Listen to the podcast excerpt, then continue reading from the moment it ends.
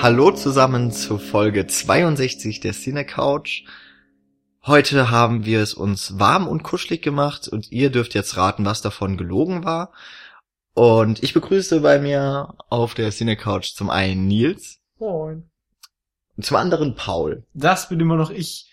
Und, Und, und, und und, Moderator jetzt hier zugeschaltet. in der goldenen uns. Mitte, Uh, der Jan. In der goldenen Mitte. Ah, Das schreibe ich jetzt auf die Wir über uns Seite. Jan Goldene Mitte. in Klammern 22, Schrägstrich goldene Mitte. goldene Mitte des Podcasts. Oh. So, das war's auch schon wieder. Ja, ich bin jetzt zufrieden, Gut, äh, auf Wiedersehen. Schaltet nächste Woche wieder rein. wenn es dann wieder heißt. Äh, Jan, goldene Mitte. Wir schauen heute in die Vergangenheit. Stimmt. Und äh, Richtig. das ist gar nicht mal so sehr auf unserem eigenen Mist gewachsen, sondern ich wurde angeschrieben von Thomas von Schöner Denken. Äh, an dieser Stelle, wenn ihr uns zuhört, schöne Grüße. Schöne Grüße, ein schöner Denken. Ist ja Schön, nicht schön. ist ja nicht so weit weg, sind ja auch aus Mainz.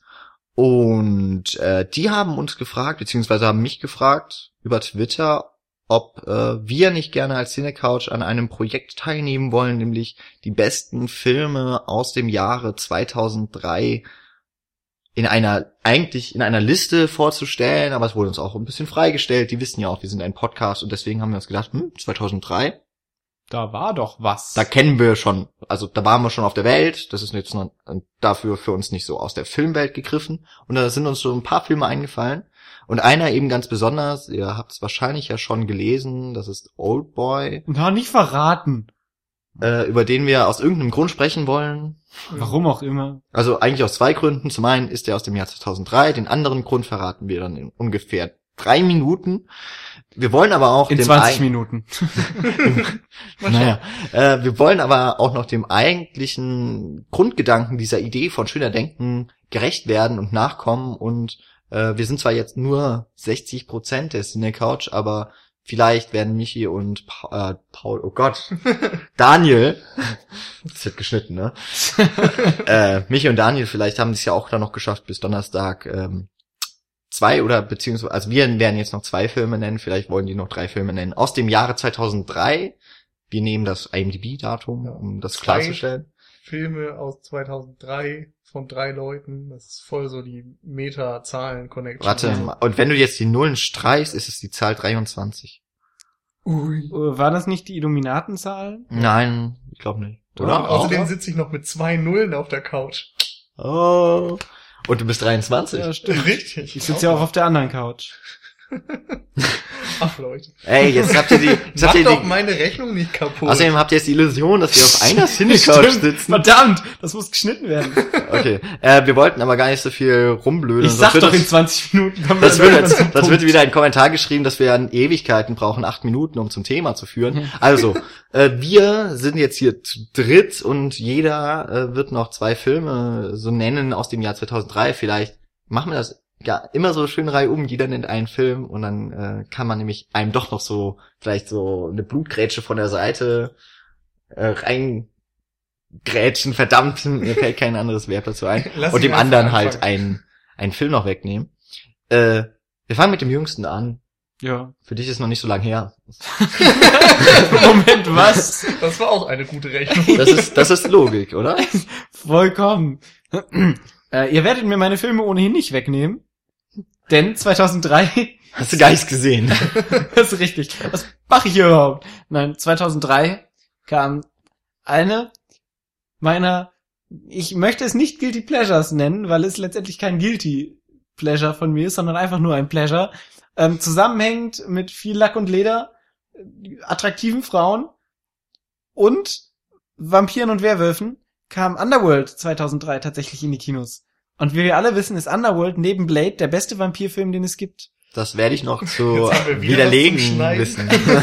Nee, aber im Ernst, Underworld fand ich schon ganz nice. Ja. So mit der Kate Beckinsale, die ist halt schon ein bisschen Ja, aber, Attraktiv. Ja, aber so als bester Vampirfilm, ey, da gibt Ja, es da, so viele komm, du weißt, wie du diese Aussagen Ja. einzuordnen hast. Genau, sie Aber- kam von Paul. Aber, aber, aber im Internet muss man echt aufpassen, da fängt man sich so schnell Shitstorms an. Aber ich hoffe, dass die Leute, die die Cinecouch Podcasts hören, auch wissen, wie sie diese Aussagen einzuordnen ja, aber haben. wir, wir haben ja jetzt Fame. Wir sind ja bei iTunes immer total berühmt und so. Und da klicken bestimmt Ja. auch einfach irgendwelche Nasen einfach mal unsere Podcasts. Aber sag das nicht. sie doch nicht Nasen. Und liebe, liebe Menschen und so. Ah, ja. Und äh, intelligente, schöne Menschen. Aber Also verrat was- das doch nicht, sonst denken alle, wir würden ständig auf iTunes gucken, wie wir ge gerankt werden. Das wäre ja schlimm. Aber was Nils natürlich eigentlich meinte, dadurch, dass wir jetzt bei iTunes immer mal wieder was präsenter sind, kommen ja viele neue Leute und die wissen noch nicht genau, wie sie uns einschätzen Okay. müssen. Wenn der Paul etwas sagt, ist das nicht immer ernst gemeint? Und wenn doch, dann doch oft unqualifiziert. Im Gegensatz Ich möchte dazu, mich vehement dagegen stellen. Nein, aber im Ernst, Underworld Ja, ist schon ich, ich kann ihn wirklich nicht beurteilen, ja. weil Was- ich ihn nicht gesehen habe tatsächlich. Was auch sehr actionreich ist und noch viel besser ist Kill Bill Volume 1 von unserem lieben Quentin Tarantino. Das wäre übrigens der beste Vampirfilm, wenn Vampire drin vorkommen würden. ja, definitiv. Genug Blut ist ja auch drin eigentlich. Ja, ich meine, da muss ich eh nicht viel zu sagen. Ne? Braut kämpft gegen alle anderen und schnetzelt alle ab und macht Spaß. Ja, ja. Also letztendlich klingt es tatsächlich wie Underworld, wenn du das so sagst. Ein bisschen. ich sehe Ja. auch eine Braut. ja. Ja, was ich damals auf jeden Fall sehr geil an dem Film fand, war, wie viele Genres der so vermischt hat und dass einfach alles drin ist. Du hast da teilweise Anime-Sequenzen, du hast Schwertkampf, du hast, weiß ich nicht, geile Dialoge, du hast diese epische Musik teilweise. Ich meine, Tarantino ist ja auch bekannt dafür. Irgendwie ist, glaube ich, echt Kill Bill ähm, so neben Pulp Fiction mein Lieblings-Tarantino. Gehört auf, ja, gehört auf jeden Fall dazu. Wobei man den auch immer mit Kill Bill Volume 2 zusammen irgendwie. ja, es war ja letztendlich als ein Film Genau. geplant. Ja. Der kam ein Jahr später Also ja ich meine auch, auch ne? wirklich explizit Ja. beide. Ja, aber das zählt ja nicht. Wir, wir reden hier nur über 2003. Battle Without Honor and Humanity war das Lied, ne? Das, Ein Lied, ja. Naja, Ja, das das ist geile eins der Lied. vielen geilen. Aber das da waren echt geile, sau viele geile gute Lied, ja. drin. Das ist, glaube ich, auch einer der Film-Soundtracks, die ich am öftesten so gehört habe. Ja, ich war Ja. früher sehr Fanboy-mäßig drauf. Das war so meine Tarantino-Fanboy-Hochphase, glaube ich. Ja, ich kann mit dem ganzen Blut jetzt gar nicht so mithalten, aber ähm, Herz hat ja auch mit Blut zu tun und sehr. Oh, das wow, ich wollte gar nicht zu dem Film eigentlich aber es passt ja viel besser. Äh, von äh, Alejandro heißt er, oder? Irgendwie Vornamen? Oh Gott. Äh, Iñárritu. oh, nee, Ähm, oder? Da heißt doch anders. also Nicht ich- Gonzalo? ja, Gonzalo war es, glaube ich. Kann gut sein, ja. Ja. Boah. Naja, auf jeden Fall einfach- ein Heißt Alejandro Gonzalo oder so. Oder, oder andersrum. Äh, auf jeden Fall 21 Grams oder 21 Gramm, jetzt geht schon wieder das Notebook aus, ähm, mit, das muss ich mal überlegen, wer da alles mitgespielt hat. Also auf jeden Fall Benicio del Toro, Sean Sean Penn. Und Naomi Watts, glaube Ja. ich, auch. Das wären auch die, auf die ich jetzt gekommen wäre, spontan. Ja, und das sind ja auch so die, die drei Ja. Hauptrollen. Es ist ein Episodenfilm, gehört in die Trilogie, wie auch immer die Trilogie genannt wurde. Trilogie? Ist es, oh, ich weiß es auch gerade nicht. Von Iñárritu, also wir hatten sie eben schon mal aufgezählt, Amores, Peros. Peros. Ja, ich war gerade am überlegen, ob Amores wirklich richtig Ja. so rum ist, aber ja. Ähm, Babel. 21 Grams und dann kam noch Babel mit Brad Pitt. Ich, das war ja auf jeden Fall der letzte, der von Ja. denen rauskam. Äh, der ist ziemlich gut und äh, warum jetzt, also vielleicht wissen die Leute nicht, die, weil der Film ist, glaube ich, jetzt nicht so ultra bekannt, äh, warum ich jetzt vom Herzlich auf einmal diese Überleitung, die gar nicht gewollt war, hergeholt habe. Äh, es geht irgendwie darum, dass Champagne ein Herz Warte. Hat.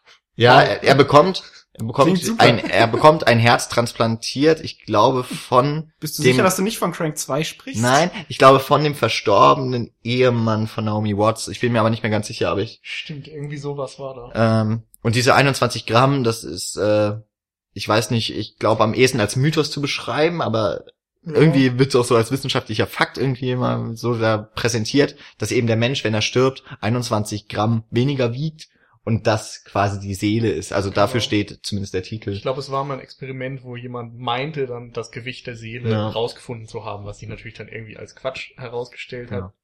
Aber ja, das ist so irgendwie der Hintergrund davon. Gut, äh, Runde zwei machen wir gleich weiter. Jetzt habt ihr mich natürlich vor eine große Wahl gestellt. Wir nennen beide. Nee, Oder ist so es fangen wir jetzt nicht eine an. Wahl zwischen acht Filmen? Ja, tatsächlich, mehr oder weniger. Aber ich hoffe, dass den einen noch Michi nennen wird. Ja, witzig. Ähm, gut. Dann möchte ich, ach komm, ich wäre jetzt nicht nur wirken, als ob ich nur Scheißfilme hier nenne. äh, ja, ich, ich habe kurz überlegt, ob ich Matrix 1 und äh, 2 und 3 erwähne, weil die nämlich Oh, rausgekommen das sind, um die gut. zu verteidigen, weil ich die nämlich echt nicht schlecht finde. Habe ich jetzt quasi indirekt getan, dadurch, dass ich das gesagt habe. Ja. Aber eigentlich, Und Das waren schon die zwei Filme, die da, äh, Ja. die, die, oh Gott, heute habe ich mit Daniel, die Nils dir zugesprochen hat. Also damit wärst du durch, finde ich gut. aber letztendlich wollte ich eigentlich Herr der Ringe, die Rückkehr des Königs nennen, weil das schon erwähnenswert ist. Ich meine, die Herr der Ringe Trilogie an sich ist halt mit eins der epischsten Werke, die jemals auf Celluloid gebannt worden sind. Und ich finde nach wie vor, dass der dritte Teil den Höhepunkt darstellt von der Trilogie. Ja, gut, da kann man. Nein, Also- also auch den filmischen Höhepunkt letztlich. Okay. Ähm, und ja, ist halt geil. So, mehr braucht man da glaube ich nicht zu sagen. Jeder hat Herr der Ringe gesehen. Wenn nicht, dann seid ihr verdammt auf ewig. Ja, ey, Herr der Ringe. Ja, stimmt schon. Jetzt hast du mir tatsächlich auch reingegrätscht. Ich hatte gedacht, dass ich den jetzt nenne. Hätte ich Ähm. doch Matrix genannt. Macht nix. Nee, äh, insofern muss ich jetzt kurz überlegen, was ich nenne. Ich habe Äh, denn auch noch- eine Batterie von Ach so. Sachen. Ähm, einerseits so ein paar Guilty Pleasure Sachen. Werner gekotzt wird später, habe ich vorhin gesehen. Oldschool mit Will Ferrell als Frank den the habe ich auch. Ja, ja, der Und war schon so. witzig. Ja, es gibt so ein paar Sachen in der Richtung. Aber ich glaube, ich mach's mal mit einem Insider-Tipp. Und zwar nenne ich Hotte im Paradies von Dominik Graf. Oh. Das ist ein, ich glaube sogar ein TV-Film gewesen, äh, wo, oh Gott, wie heißt der? Mil, Misel Maticevic oder so? Kennt wahrscheinlich eh keiner. Nö. Äh, jedenfalls ein deutscher Schauspieler Hotte spielt, ein Zuhälter, der, ich glaube, in Berlin arbeitet und tätig ist und so weiter. Das ist so eine Milieustudie. Ich meine, Dominik Graf kennt man ja, wenn man ihn denn kennt, auch so als äh, ja den deutschen Kriminalisten eigentlich. Also der macht noch am ehesten so tiefgründige Tatorte und Polizeiruf 110 und so weiter, hat ähm, im Angesicht des Verbrechens gemacht, die im Grunde einzige hochgelobte deutsche Serie der letzten Jahre. Und ähm, ja, der interessiert sich eben sehr für diese ganzen Gangster-Halbwelts-Geschichten und so. Und äh, Hotte im Paradies ist da eigentlich ein gutes Beispiel für. Und da den wahrscheinlich keine Sau kennt, dachte ich, spreche ich den mal an. Und hoffe, dass sich den mal jemand anguckt. Ich finde Hotte ist ein ganz komischer Name. Ja, der, der Titel ist schon total super, weil man Mhm. irgendwie denkt, das ist der absolute Trash und das Ja. ist eigentlich doch ein recht guter Film, auch ein ernsthafter und kein so ein, ja, nicht der letzte Lude, den ich gerade eben so schön zitiert habe. das war aber noch vor der Aufnahme, nicht wundern. Ihr müsst jetzt nicht zurückspulen und so. Ja, hätte eh niemand gemacht. Ich Lude sagen, Zitate anhören, die total super sind. Bitte dich. Mm, ja. Ähm, äh, ja. ich bin jetzt, glaube ich, der Einzige, der wirklich dem dem Standard, den ich uns allen zugrunde legen wollte, nämlich nur zwei Filme zu nennen, das auch zu vollführen. Mein zweiter Film ist einer meiner absoluten Lieblingsfilme von Sofia Coppola. Und auch der hat schön mit Herz zu tun. Das war eigentlich die Überleitung, die ich vorhin machen wollte, zu Lost in Translation. Natürlich. Eine äh, etwas untypische Liebesgeschichte. Also es ist auf jeden Fall auch eine Liebesgeschichte mit drin, ist aber auch sehr dramatisch, sehr komisch. Eigentlich so ziemlich alles drin, außer Blut und Gewalt. Vielleicht gefällt er mir auch deswegen, weil das ohne sowas auskommt. ich dachte, er gefällt dir nur, weil die Scarlett Johansson die ja, ja Hauptdarstellerin gut, ich könnte jetzt auch einfach, ich glaube, ich könnte einfach, ja, ich könnte auch einfach meine Letterbox äh, Review mit neun Likes, wow, bin ja so famous, da schreibe ich ja, genau, die erste Einstellung ist der, ist ein Shot auf Scarlett's Po. Und das ist schön. Und, ähm, aber auch Gut. abgesehen davon ist natürlich der Film super, vor allem eine der besten Rollen von Bill Murray, vor allem eine sehr schön ernste Rolle von ihm. Äh, ist ja kein Zombie. nee, da sieht er auch noch gar nicht, also es sieht er noch relativ jung aus, dabei ist Das sieht also, auch gar nicht aus wie ein Zombie. Mensch, man, man wundert sich. Da wurde er geschminkt. Also Ja, nicht so scheinbar. wie in Zombieland. Ja. Ja, genau. Das wären, das wären so unsere 5 Cent zum Jahr 2003. In der Kurzfassung. Ja. Ähm, Und jetzt, 20 Minuten später, Ja, kommen wir doch mal zum eigentlichen Film. Nee, nicht ganz, oder? 15 Minuten. Na gut. Aber wir haben uns ähm, als so unser aller Liebling, und da sprechen wir auf jeden Fall, also ich möchte jetzt nicht sagen, es ist der beste Film und auch nicht der Lieblingsfilm von uns allen, aber ähm, einer der von uns allen als Meisterwerk gefeierte Film, Old Boy von Park Chan-wook. Also, ich glaube, wenn wir eine Liste anfertigen würden mit den Bewertungen, wäre Oldboy wahrscheinlich auf Platz eins, weil der dadurch, dass Er jeder ihn, jeder ihn sehr hoch bewerten würde, ja, auf jeden Fall sehr weit oben wäre. Im Grunde war das auch einer der Filme, wo wir seit wir diesen Podcast gegründet haben, drüber nachgedacht haben, dass man irgendwann mal was drüber machen müsste. Ja. Und Genau. es hat sich noch nie eine Gelegenheit geboten bisher. ja. Oder wir waren zu doof und faul und vergesslich oder so. Ich glaube vor allem vergesslich, weil ich bin ja auch wirklich nur auf den Film jetzt nochmal gekommen und dann habe ich so gedacht, ey, darüber wollten wir doch schon ewig einen Podcast machen. Eigentlich machen wir doch nur den Podcast, um Oldboy mal irgendwann Ja. zu besprechen. Also das ist jetzt auch unser Ende. Genau, jetzt haben wir den Höhepunkt erreicht eigentlich. nee, Nee, also Moment. nach der Folge. Ja, genau. Wir müssen noch einen Scott Pilgrim Podcast machen. Dann Oh. bin ich auch glücklich. Ja, und Fight Club. Ah, stimmt. Okay, wir müssen doch noch ein bisschen was am Also, Lieblingsfilme, die gute Für alle, die haben. gerade sich irgendwie die Rasierklinge an an den Hals An gehalten haben, gesetzt weil sie haben. gedacht haben, es wäre jetzt das Ende. Nein, wir machen noch ein bisschen weiter. Ja. Und außerdem müssen wir auch noch ein paar Filme besprechen, die wir nicht für absolute Meisterwerke halten. Stimmt. Das wird dann vielleicht auch noch etwas äh, kontroverser und heißer hergehen. Äh, heißt nicht, dass äh, jetzt Oldboy nur über den Klee gelobt wird. Also es lohnt sich, glaube ich, jetzt noch hier weiter dran zu bleiben. Gerade noch die Kurve gekriegt. Ja, also äh, Die Leute waren schon auf dem Stoppknopf. die wollten mich schon erschießen übers Internet, glaube ich gerade. Ja, Oldboy. Um Worum das sozusagen, genau. Also ich würde gerade noch so ein bisschen den Film einordnen wollen, Ja. weil das südkoreanische? Kino ist ja, glaube ich, gerade durch Oldboy im der westlichen Hemisphäre bekannt geworden. Also ist wieder sehr ins Rampenlicht gerückt. Das heißt jetzt nicht, dass es vorher nie ein koreanischer Film Aber irgendwo hingeschafft hat. Deutlich populärer gemacht. Da kann man sich nicht drüber streiten. Ja, vor allem eben diese Rache-Thematik, die sehr gewalttätigen Thematiken, die immer wieder in den koreanischen, also wenn wir koreanisch sagen, wir meinen immer eigentlich südkoreanisch. Die Nordkoreaner machen ja keine Filme außer Propagandakacke. Genau. Ähm, Zumindest weiß man nichts. Ja, das ist richtig. Vielleicht ähm, machen die auch die geilsten Filme der Welt, aber sind halt der Meinung, dass der Rest der Welt zu, das nicht verdient hat, diese Ja. geilen Filme zu sehen oder so. Ich, bin so oder so glücklich drüber. Egal, um das jetzt noch. Ähm, also Oldboy ist meiner Meinung nach, und das ist nicht so begründet, aber nichtsdestotrotz wahrscheinlich richtig, äh, hat so ein bisschen eben die Marschrichtung für den für deutsche Verleiher vorgesetzt, was Deutsche oder generell was so der Westen aus Südkorea sehen will, und das sind eben solche vor allem Thriller mit Rache-Thema. oftmals rachige Thematik, genau. Ja. Und da ist eigentlich Oldboy paradigmatisch, um mal so ein Wort wie einer unserer Fremdwort-Dropping. Dozenten äh, Ja. gerne Ja. sagen würde, äh, um den auch mal so ein bisschen mit reinzubringen, zu zitieren. Herr Ritzer, falls Sie zuhören. Stimmt.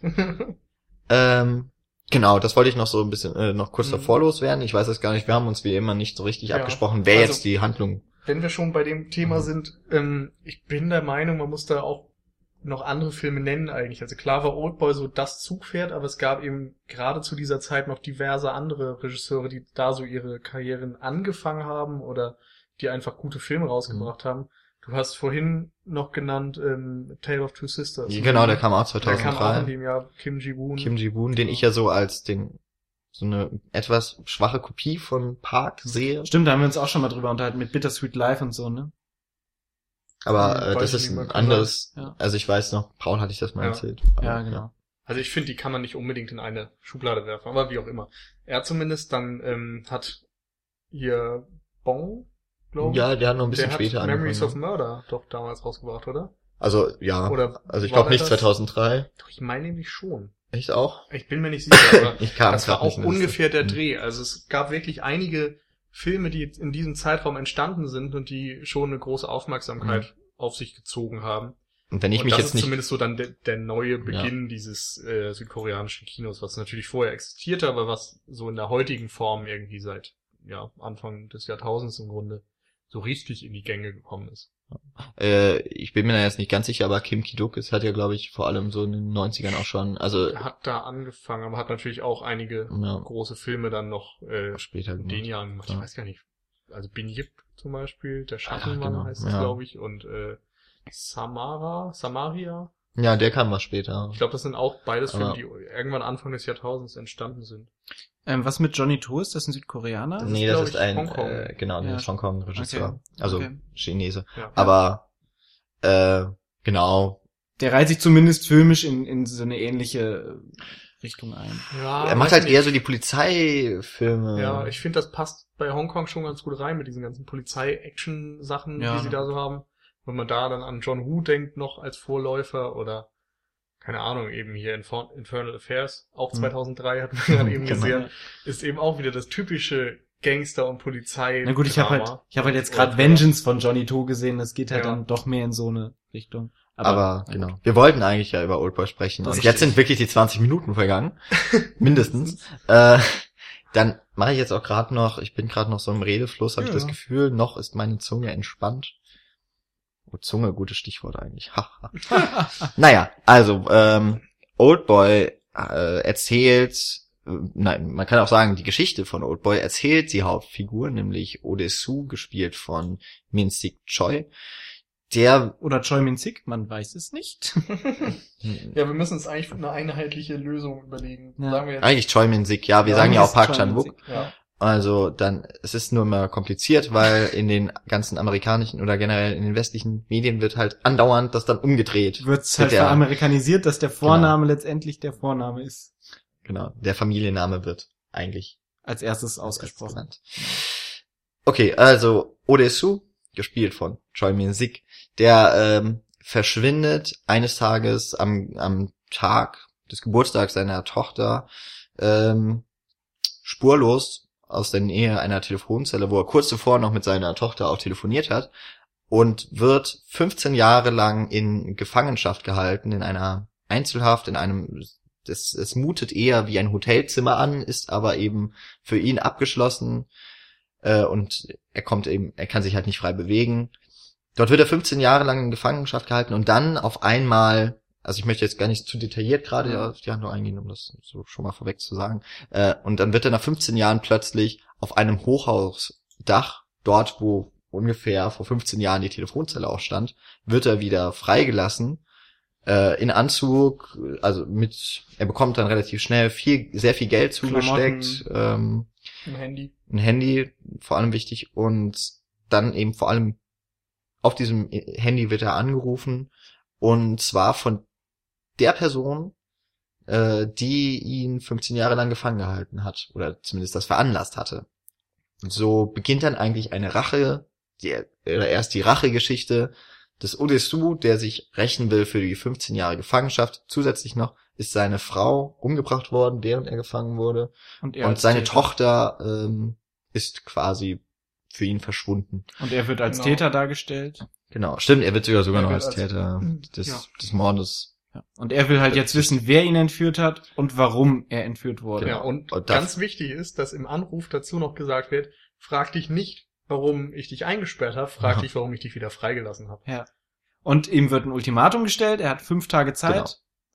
Genau. Ja, genau. Und auf, um dieses äh, Geheimnis zu entlüften, äh, gesellt sich die junge Sushi-Köchin Mido an seiner Seite. Ähm, Die er, auf die er trifft, die ihn ähm, quasi wieder aufpäppelt, nachdem er dann doch recht fertig aus der Gefangenschaft rauskommt. genau. Genau. Und Das war eigentlich tatsächlich So die, die grobe Handlung, ohne jetzt äh, in diesem Sinne schon mal auf so viele Details und äh, genau. Spoiler Ja, das ist nämlich wichtig bei dem. Film. Der Film hat einen Twist am Ende. Das kann man auf jeden Fall verraten. Ähm, ja, wir müssen gucken, inwiefern wir dann auf den Twist eingehen werden, inwiefern wir das, also wir werden es auf jeden Fall spoilern. Die Frage ist nur wann wir und warum. Wir Ab sagen jetzt. eigentlich ab jetzt, äh, wir werden ja, so wie wir es sonst auch immer zumindest versuchen, analytisch an diesen Film herangehen. Und äh, da nehmen wir jetzt gar keine Rücksicht mehr auf Genau. diejenigen, die den Film nicht gesehen haben. Wir würden es euch empfehlen, den Film zuerst zu gucken. Wir würden euch sowieso empfehlen, den Film zu gucken. Äh, ganz abgesehen davon, ob ihr euch da äh, vor Spoilern gar nicht fürchtet. Aber letztendlich Aber- ist dieser Film, wie viele Filme, auch mit dem Wissen durchaus sehr gut schaubar. haben wir jetzt wieder gemerkt. Aber genau, dann wäre jetzt eigentlich so die Frage, womit wir beginnen. Ich finde es eigentlich ganz interessant, äh, weil es mir jetzt erst bei der Viert-Fünft-Sichtung, was auch immer so richtig aufgefallen ist, dass wir einen äh, Erzähler wirklich haben in, Ja. der, in der Filmgeschichte, in der Filmhandlung, Genau. was, was ich wahrscheinlich schon mal bemerkt, aber mir nicht so im Gedächtnis geblieben Und der. Erzähler ist tatsächlich extrem präsent. Er kommt nämlich nicht nur am Anfang und am Ende, sondern er wird immer wieder mittendrin einge eingespielt. Gerade in der ersten Dreiviertelstunde extrem viel, aber auch zwischendrin immer wieder ähm, kommen Sequenzen, in denen er erzählt, was gerade in seinen Gedanken vorgeht, zum Beispiel. Oder Foreshadowing ähm, passiert. Also letztendlich, zum Beispiel, als Beispiel, er wird halt eingesperrt in diese Zelle und äh, der Zuschauer weiß nicht, was los ist. Und äh, Odysseus schreit, ähm, wie lange werde ich hier drin bleiben? Und direkt danach setzt der Erzähler ein und sagte, ob es mir geholfen hätte, wenn sie mir gesagt hätten, dass es 15 Jahre sein werden. In, ab dem Moment weiß der Zuschauer schon, okay, die nächsten Szenen, die ich sehen werde, werden diese 15 Jahre in dieser Zelle sein. Und das heißt, es wird nicht über diese Zellen ähm, Geschichte quasi aufgebaut, wie lange er drin sind, ist, sondern der Zuschauer hat über den Erzähler sofort das Wissen, Mhm. okay, diese Person ist jetzt 15 Jahre in einer Zelle. Ich finde nur das Wort Erzähler in dem Fall nicht so passend, weil es irgendwie eher ein Off-Kommentar ist. Ja.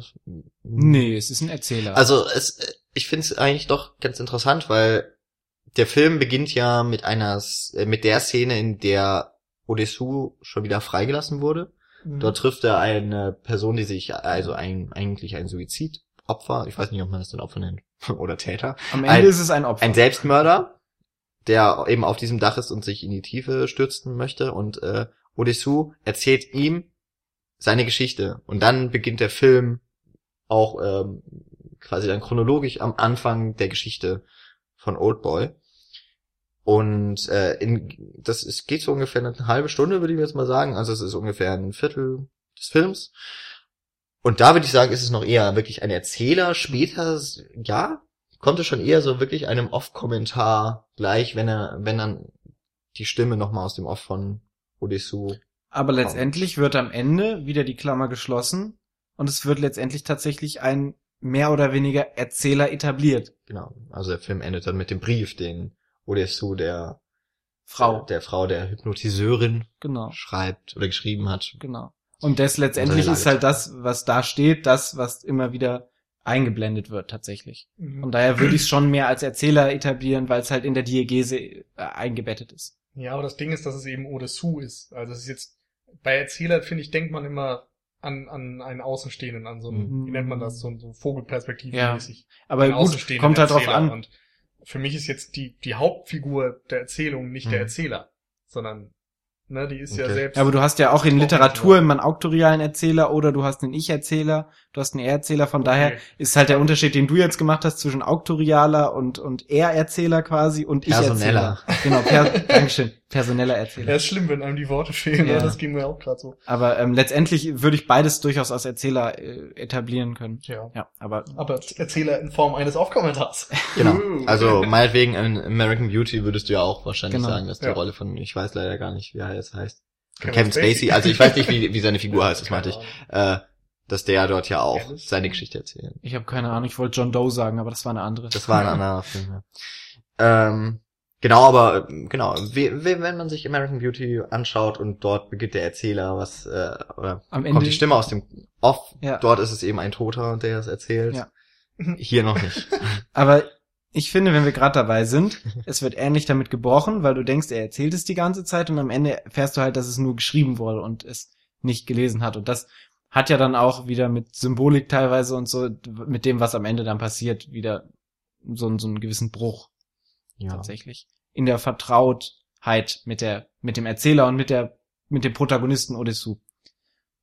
was auf jeden Fall mh, so ein Element des gesamten Films ist, dass er diese, er dass er das Erzählen, das, das Aufschreiben von, von Geschichte, generell ja Vergangenheit und, und äh, ihre Erinnerung- Auswirkungen, Erinnerungen, dass äh, das ja auch innerhalb der, der Diegese oft aufgegriffen wird, dass eben Odysseus in seiner Gefangenschaft beginnt, ein Tagebuch zu schreiben, Mhm. beziehungsweise Tagebücher zu füllen, regelrecht. mit dem mit der Intention, dass er halt herausfindet, was in seiner Vergangenheit passiert ist, weshalb man ihn hätte einsperren können. Genau. Also er, er schreibt ja eigentlich nicht, damit es jemand liest, obwohl das passiert. Ja. Dass eben Mido, während es, äh, er quasi sich wieder zu Kräften schläft. äh, da liest sie seine Geschichte. Aber letztendlich will er rekapitulieren, um Hinweise zu finden, Genau. warum. Tut es aber nicht. Wahrscheinlich kann man es auch noch so sehen, wenn man in Einzelhaft ist, muss man sich irgendwie bei Laune halten und da ist, denke ich mal, das Schreiben, um den Geist fit zu halten, etwas besser als zum Beispiel ein anderes äh, und damit noch sehr viel selbstreflexiveres Element des Fernsehers, Ja. der ähm, gerade in der ersten halben Stunde eine sehr große Rolle übernimmt, dort das auch so erzählt wird. Der Fernseher wird dein bester Freund. Ich finde, dass an dieser Stelle echt auch wunderschöner äh, Sozialkommentar letztendlich an dieser Stelle, wenn dann ähm, Odessu sagt, der Fernseher ersetzt alles. Er wird deine Frau, er wird beziehungsweise deine Geliebte. Freundin, deine Geliebte, er wird deine Bildung, er wird deine Unterhaltung, er wird deine, ja, letztendlich übernimmt er alles. Und da habe ich auch schon gedacht, ob, ob äh, Park Chan-wook, Chan-wook Park, wie sagen wir? Park Wir Chan-wook. sagen Park Chan-wook. Ja, dass Park Chan-wook da auf jeden Fall einen Kommentar untergebracht hat mit dem Medienkonsum, bin ich mir ziemlich sicher. Ja, klar. Weil es halt letztendlich genau das ist, was viele immer bemängeln, dass der Fernseher so den Raum des realen Lebens einnimmt und dann eben tatsächlich geliebte Bildung, Unterhaltung und alles einnimmt. Ja. Ähm, ist aber natürlich auch eine schöne historische Einordnung, weil es ja tatsächlich im Jahr 2003 spielt, dieser Film, angesiedelt ist und dementsprechend die Diegese 15 Jahre vor 2003, das ist 1988, einsetzt Sehr gut gerechnet. nicht wahr? Und dann dementsprechend die ganze Historie von 1988 bis 2003 innerhalb eines Splitscreens ähm, uns dargestellt wird als Zuschauer. Natürlich können wir aus unserem europäischen Blickwinkel wenig damit anfangen, weil Finde ich nicht. Ja, also es sind- also, also- schon viele globale Themen. das stimmt. Aber vieles, also viele Details können wir einfach nicht sehen, weil das letztendlich teilweise auch inländische Sachen sind. Mhm. Aber wenn du dann zum Beispiel ähm, die Twin Towers siehst, die dann durchs Mauerfall. Flugzeug, den Mauerfall und Die ähm, Fußball-WM die in Fußball-WM. Korea und Japan, das ist Genau. mir jetzt auch äh, zum ersten Mal wirklich aufgefallen. äh, hier, wie heißt er? Der Nordkorea-Guy. Äh, Kim Jong-il. Also, Kim Jong-il wird gezeigt. genau. Aber es Ja. ist letztendlich auf jeden Fall ähm, interessant, das in einer realen politischen Diegese dann nochmal. Ja, was ich gar nicht so in Erinnerung hatte, und jetzt komme ich doch mal blöderweise auf das Remake, da hatte ich das nämlich so ein bisschen bemängelt.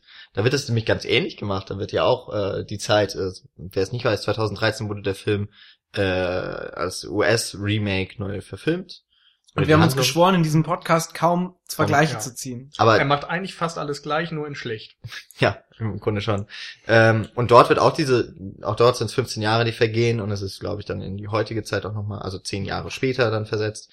Ähm, und auch dort sieht man eben diese gesamten politischen Nachrichtenbeiträge, oder, nee, Nachrichtenbeiträge über die politischen Ereignisse der Zeit. Und da hatte ich, ich weiß nicht, ob ich es auch in der Kritik, die ich geschrieben habe zu dem Film, ob ich da auch bemängelt habe, dass es so unkommentiert war. Dort war es halt wirklich krass Amerika zentriert es war gar nicht so sehr die, die, obwohl natürlich die Weltpolitik dann immer mit eingespielt, äh, mit einspielte, einfach 9-11 und äh, Afghanistan äh, Einsatz dann von den amerikanischen Truppen, Irak-Krieg schon wieder.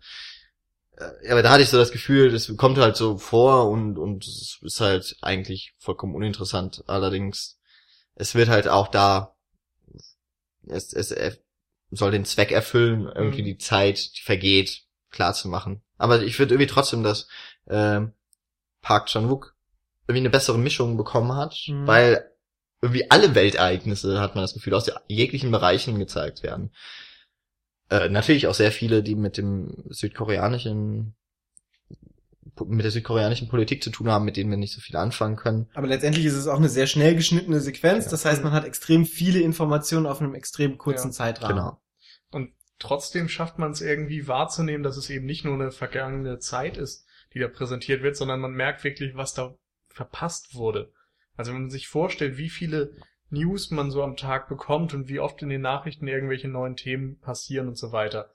Und das dann alles auf diesem äh, geballten Raum irgendwie präsentiert wird, da merkst du schon, was das für eine Zeit ist. Also du, es wird so greifbar, wenn du dir vorstellst, okay, du bist 15 Jahre weg und du hast irgendwie sowohl dies verpasst als auch das verpasst und Ja, nehmen wir einfach die zwei prägenden Ereignisse, die, die wir, glaube glaub ich, die uns die Welt ganz unbegreiflich machen würden in dieser Zeit, wenn wir in Deutschland leben und den Mauerfall und 9-11 nicht mitbekommen hätten.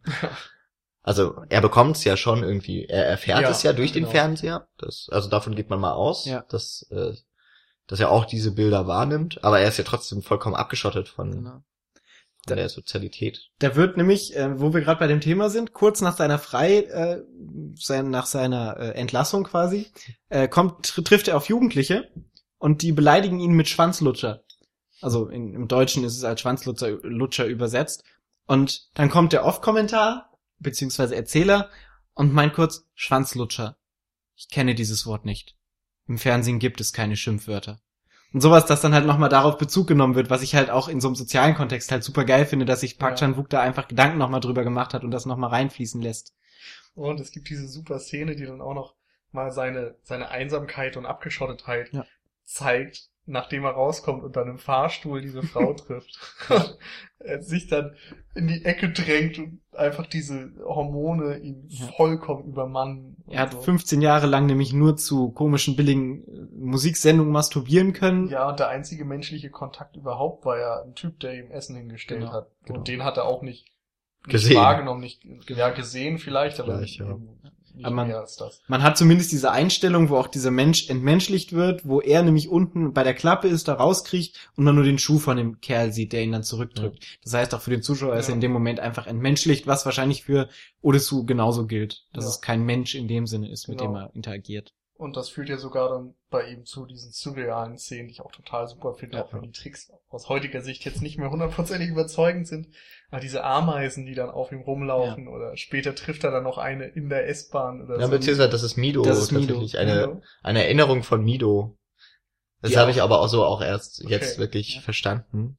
Ich Ähm, erinnere mich gerade einfach nicht so gut. Aber genau das ist dieses, das ist eigentlich ja das surrealistische Element schlechthin, die Ameisen und da merkt man auch, dass das südkoreanische Kino durchaus sich darüber geprägt. bewusst ist, was im Westen, in der Filmgeschichte, in der Filmhistorie alles so passiert ist. Also es ist ein klarer Verweis auf Dali, oder wenn wir jetzt gar nicht mehr die Filmgeschichte nehmen, sondern einfach auf Dali, der viel mit äh, kleinem Getier, vor allem Ameisen, oftmals aus Körpern herauskommend ähm, gearbeitet hat. Und das ja ein, dann auch noch eine, eine 360-Kamera-Fahrt um Odessu ist. Ja.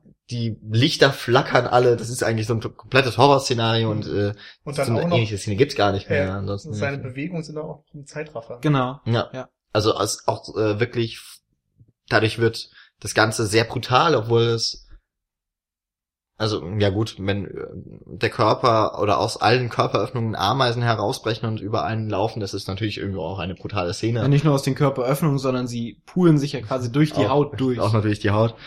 Wobei man das da gar nicht mehr so sieht aus Ja, dieser Einstellung. Man sieht halt die erste Ameise, genau. wie sie sich aus dem Arm herauspult quasi. Und aber durch diesen Zeitraffer und durch die dann sehr krampfhaften Bewegungen wird diese Szene wirklich sehr intensiv und sehr brutal. Und das sage ich bei einem Film, der noch deutlich brutalere Szenen hat. Ähm, Aber das ist so Ja, in so einer drauf- der Momente, wo man direkt schon relativ zu Beginn des Films feststellt, wie gut Park da drin ist, ähm, eine Geschichte zu erzählen, ohne es alles auszuformulieren. Also er kann es einfach über Bilder und äh, eine Atmosphäre und so weiter nahebringen. Ich finde nämlich gerade diese erste halbe Stunde in dieser Zelle gibt ein ganz klares Zeichen auf die Atmosphäre in diesem ganzen Film. Du hast ja unter Ja. anderem dieses Bild, was auch sehr surreal anmutet, genau. mit, mit dem Gesicht, was dann quasi über dem Und- Zimmer hängt. Und zu dem eigentlichen Schlagwort kann man sagen, oder Schlagsatz des Films. genau, Lache und die Welt lacht mit dir, weine und du weinst alleine. genau. Was immer wieder im Film zu finden ist. Also, es wird nicht mehr so oft genannt. Ich glaube, zwei, drei Mal wird es schon noch genannt, aber es ist vor allem dann in den Momenten, in denen Odessu irgendetwas bewusst wird, Hm. dass man weiß, okay, jetzt haben wir wieder diese, diese Weisheit. Hm. das so. Ja, oder wo er eigentlich völlig schockiert ist oder, oder getroffen oder was auch immer und dann auf einmal anfängt zu lächeln. Dann merkt man auch dieses- mal, okay. Dieses irre Lächeln wieder, ist er halt hat auch wieder dran gedacht. Ja. Ähm, ja, genau, dieses Lächeln zieht sich auch immer durch diesen ganzen Film, dass Odessu manisch quasi lächelt und meistens dann auch in die Kamera guckt. Oder beziehungsweise an der Kamera vorbei, Ja. aber letztendlich frontal gezeigt wird in, in der Naheinstellung. Mm, Du hast auch sehr viel Ellipsen in dieser ersten, wo, wo, wo wir gerade dabei bei den Bildern waren, die gezeigt werden. Ähm, Odessu will sich auch mehrmals umbringen in dieser Zelle. Du siehst im, dann am Ende auch immer noch seine Narben an den Schlagadern, äh, Pulsschlagadern. Und das wird auch nicht beschrieben, sondern es wird immer nur gezeigt, wie er dann auf dem Boden liegt. Äh, Sehr oft über, sehr oft über Tonbrücken auch gearbeitet, Ja, dass man stimmt. eigentlich nur das, man, man bekommt, ja doch, man hört nur das Klirren von Glas, das ist der Spiegel, der im Raum ist, und dann sieht man, wie die Wärter ihn dann, der schon bewusstlos ist, aus dem Zimmer schleifen und dann ist er wieder da. Also Ja. es ist ja auch so ein bisschen eine Sisyphus-Arbeit, die er da, also er verrichtet sie nicht, aber es hat halt kein Ende für ihn, es gibt kein Entrinnen. Und eine, eine wunderschöne Szene, nur damit ich das für mich jetzt abgeschlossen habe, ist die Szene, wo er die drei Essstäbchen bekommt ähm, und dann der Off-Kommentar wieder einsetzt und meint, ich hatte in dem Moment nur einen Gedanken. Der Mann nebenan aß gerade nur mit einem Stäbchen. Und das ist auch so, so eine wunderschöne Sache, wo ich, was ich halt extrem, extrem feiere, wenn Regisseure sich über so kleine Sachen und so Gedankengänge, die authentisch wirken, dass jemand, der in einem Gefängnis sitzt, 15 Jahre, sich natürlich genau in dem Moment darüber Gedanken macht, dass natürlich, wenn drei Essstäbchen da sind, der dann denkt, scheiße, der eine ist nur noch mit einem Essstäbchen. Solche, solche wirren Gedanken letztendlich. Dass jemand das so impli im, äh, im, implementiert in Ah. den, in den Film. Ja. Ja, ich finde vor allem in dem Fall, das ist eigentlich ganz schön, äh, das mal so aufzuzeigen, wie Oldboy zu vielen Zeitpunkten funktioniert, dass etwas, dass der Kommentar etwa eine zusätzliche Sichtweise bietet, die mit der Handlung an sich so gar nichts zu tun hätte, sondern äh, in dem Fall schon fast ein Comic Relief ist, Ja. ein Witz, ein Gag so nebenan. Aber er könnte ja auch sagen, oh, äh, in dem Moment hatte ich nur den Gedanken, jetzt weiß ich, wie ich hier rauskommen kann. Und Ja. da, weil das Stäbchen benutzt, um sich einen Weg frei zu graben Ja. durch die Wand. Hätte man ja auch sagen können, aber das wird nur gezeigt. Also das ist halt das, das Schöne, dass Genau. Park wirklich zeigt und äh, nicht erzählt. Äh, ja, Show don't tell. So diese ja, Regel, also er, dass er er doppelt beherrscht. das nicht. Genau. So, er, er merkt, dass man das über die Bilder erzählen kann, was er ausdrücken will, und nutzt dann den Kommentar, um dir eine andere Sache zu erzählen, die er dann vielleicht noch nicht gezeigt hat oder die ihm nicht so deutlich geworden ist. Die man letztendlich aber auch nicht zeigen kann. Also, genau, genau. Den, also die, die Sache, er dachte, der andere im Nebenzimmer ist gerade nur mit einem Stäbchen. Das könntest du zur zwei zeigen. Ja. Das wird dann aber wirklich So eine- zu albern. Ja. so eine Comic-Sicht, wie eine, sich eine Genau. Gedankenblase auftut und der Nebenmann gezeigt wird, Ja. der nur ein Stäbchen hat und nicht weiß, wie er essen soll. Und das wäre halt wirklich geht es ja auch nicht albern. um den anderen Genau. Mann, ob der nur existiert oder nicht, sondern Ja. es geht eben um die geistige Verfassung oder Sus, die Genau. dadurch illustriert wird. Genau. Aber vielleicht sollten wir langsam mal äh, Aus der Zelle rauskommen. Der Zelle, genau. ja, Es ist zwar super, aber Ja, das Problem nur ist, der Anfang des Films. Dieser Film hat halt so viel, man kann Ja. theoretisch ständig irgendwo was ranholen. Ich habe auch schon gedacht, eigentlich hätten wir diese lustigen Engelsflügel vom Anfang schon ansprechen müssen und dann eben diese Kreisfahrt der Kamera um ihn herum, als er dann aus der Telefonzelle Ja. entführt wird, die ist auch so wird. wo er dann halt einfach verschwindet und, und die Kamerafahrt ja, Ja. in einer Einstellung ist und Ja. er nicht mehr da ist. Ja, es, es, es ist äh, in diesem Film vieles, was man besprechen kann. Ich würde jetzt gerne, weil das noch so ein bisschen mit reinkommt und es führt uns sogar aus der Zelle raus, ähm, dass der Film noch so etwa auf vielen verschiedenen Bildebenen arbeitet. Und was ich sehr schön finde, dass er auch da jetzt wieder, er erzählt es nicht, er zeigt es und das sind diese Momente im Audiokommentar von Fight Club, ähm, gibt es, äh, da gibt, in dem Film gibt es die Szene, wo äh, Brad Pitt sich im, in der Unschärfe im Hintergrund in ein Auto setzt und äh, ja, und dann kommt ein. Kerl hinterher äh, und das ist halt der Besitzer des Autos und beklagt sich, dass sein Auto gerade geklaut wurde. Wenn man das den Film das erste Mal sieht, bekommt man das in aller Regel nicht mit und äh, David Fincher bezeichnet das so als ein DVD-Moment.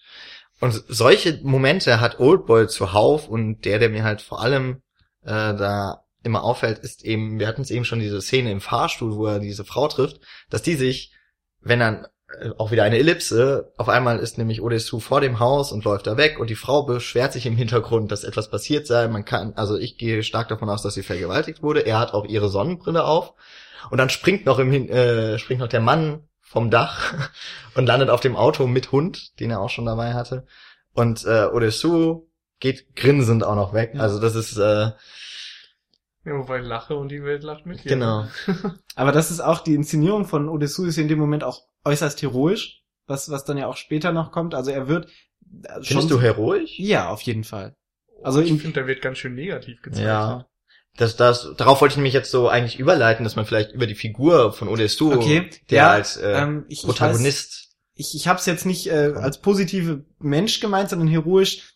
Er wird Pathos angereichert von der Kamera. Er, er wird mit mit Ah, ich weiß nicht, wie ich es Einer ausdrücken soll. Überlegenheit vielleicht. Ja, genau. Er wird überlegen dargestellt. Das ist gut. Ja. Hm, das stimmt. Weil, weil er zentral im, im Bildkader ist. Er ist frontal, läuft auf die Kamera zu, die Kamera läuft mit ihm weg und er hat halt mit dieser Sonnenbrille in so ein bisschen diesen Badass Aber für, Charme. es ist eben nicht so diese, diese Helden-Coolness vielleicht, sondern ähm, es ist eher so eine emotionale Distanz, die zwar bei ganz vielen Kinohelden irgendwie auch Mhm. mit drin ist, also wenn du jetzt an, an Schwarzenegger denkst und Terminator oder sowas. Ich hätte es an Clint Eastwood gedacht. Ja, auch. Also es gibt so den typischen Hollywood-Helden und das ist irgendwie immer so ein eiskalter Typ, der sich vielleicht um irgendwie seine Freundin kümmert, aber alle anderen Menschen sind ihm im Grunde erstmal egal. Mhm. Und durch diese Zeit, die Odessu im Knast verbracht hat oder in seiner Zelle verbracht hat, hat er einfach die Bindung zum Menschen verloren, hat seine Empathie verloren und so weiter. Und das, finde ich, merkt man in diesen Szenen, dass er einfach